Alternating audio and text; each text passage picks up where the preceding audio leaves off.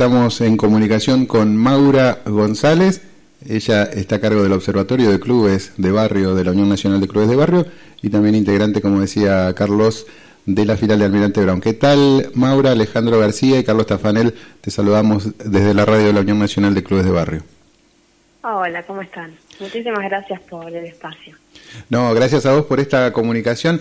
Ya hace varios días que queríamos hablar con vos porque eh, nos interesó mucho el convenio que ha firmado la Unión Nacional de Clubes de Barrio con la Cedronar para eh, trabajar sobre las adicciones y los consumos problemáticos en los clubes de barrio. Se hizo una presentación la semana anterior en el Club Atlético Lonchamps. Contanos un poquito primero de qué se trata este acuerdo de trabajo conjunto.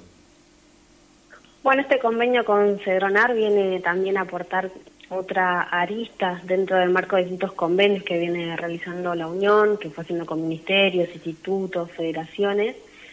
Y en este caso aporta esta arista que nos interpela a todos los clubes de barrio, que tiene que ver con esto de las, de las adicciones y en esta primera instancia consta de capacitaciones y herramientas como para que los clubes sean un espacio de primera escucha, que es un poco fundamentalmente lo que va a intentar hacer el, observatorio, que es operativizar este, este convenio.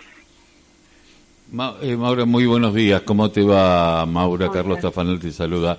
Eh, estaba pensando, eh, normalmente el Cedronar eh, tiene después abierto la posibilidad de que si los chicos puedan llegar a ser o un ambulatorio o una internación, pero esto debe ser la primera, el primer escalón eh, de la escucha, el adicto, eh, no importa qué sustancia o a qué, es alguien que no habla, la palabra lo dice, ¿no? Adicto, no dice, no puede expresar lo que le sucede. Y lo importante que es esto. Ahora, esto va a ser dado por operadores socioterapéuticos, de qué manera hay la implementación para que el club pueda eh, detectar, ser parte de esta, del camino a, la recuperación, porque la adicción no, se cura, ser parte de, este camino eh, y de qué manera, eh, si, lo, si ya está planificado. La operativa de este convenio la hicimos de la siguiente forma. En primera instancia dividimos a Buenos Aires por sus regiones. Lo que se hizo la semana pasada fue la presentación de las capacitaciones para la, tercera región, que incluía Almirante Brown, Avellaneda, La Matanza, etcétera.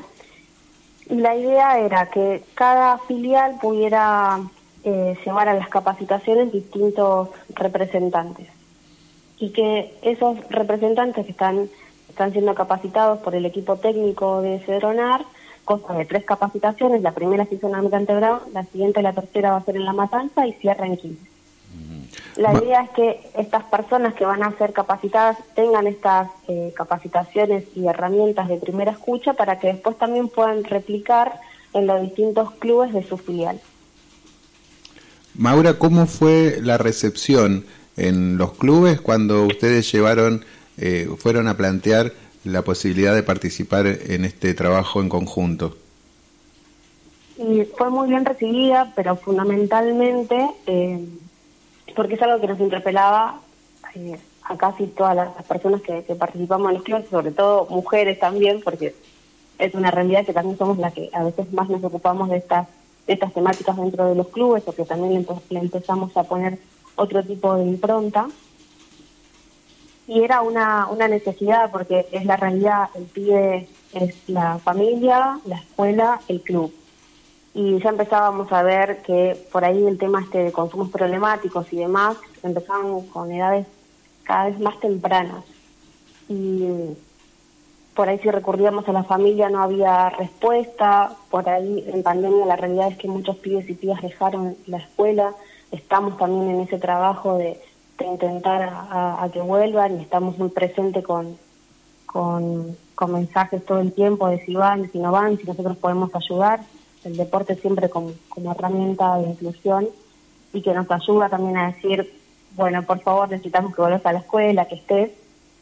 Y en esto también de, de consumos problemáticos que se venían dando, nos encontrábamos en varias reuniones que decíamos que no sabíamos qué hacer o qué herramienta poder tener y la capacidad instalada que sobre todo va a dejar estas capacitaciones de Cedronar es que cada institución, cada club y cada referente pueda tener un mapeo de los diferentes dispositivos que tiene Cedronar.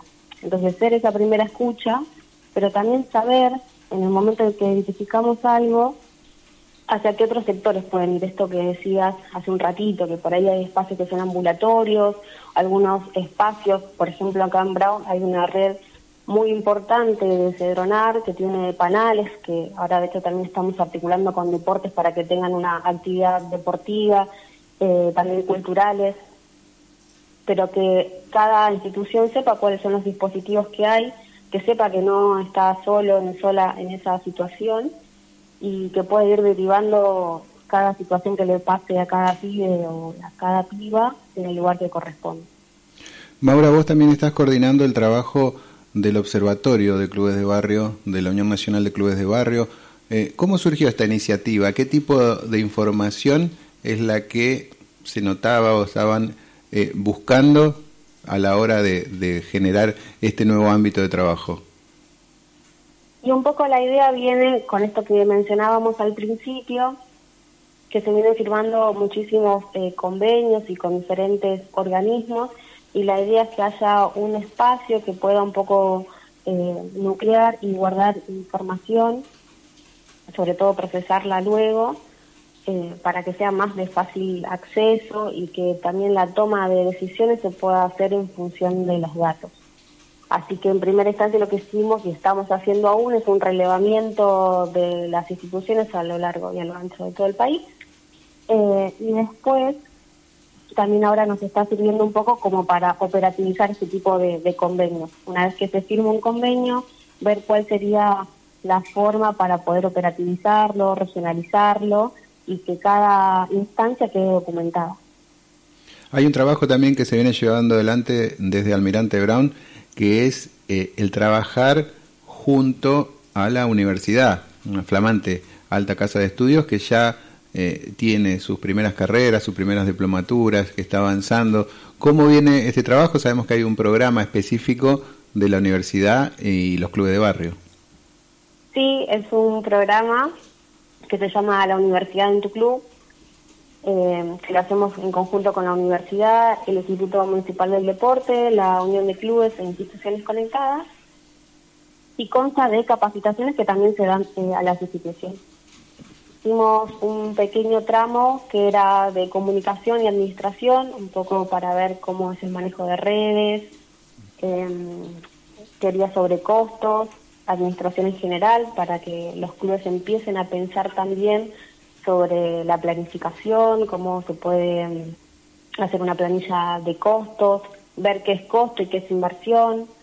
En comunicación digital vimos em, sobre el uso de las redes, cómo comunicar, cómo manejar el tema de la identidad a través de, diferentes dispositivos que ahora tiene, que tienen las redes. ¿Cómo, eh, ¿Cómo abordan las problemáticas que surgen de, de, los clubes de barrio? Porque sabemos ¿no? que más allá de las cuestiones deportivas, la infraestructura, eh, la situación social, y fundamentalmente en los barrios más vulnerables, es, está, es muy difícil y no es de ahora, sino que ya viene de arrastre. Entonces, ¿de qué manera eh, tienen pensado poder generar propuestas y programas para los clubes, pero del mismo modo no, no se puede hacer la vista hacia un costado y no dejar de ver los, los problemas que son muy difíciles. A ver, no es responsabilidad de uno, ¿no? desde una organización de clubes, de tener que resolver estos problemas. Sin embargo, están y de qué manera se puede no ser el vehículo, el puente para que aquellos eh, organismos, aquellos funcionarios que tienen esta responsabilidad puedan tomar cartas en el asunto. Para mí lo, mejor que nos han enseñado los clubes eh, es trabajar en equipo.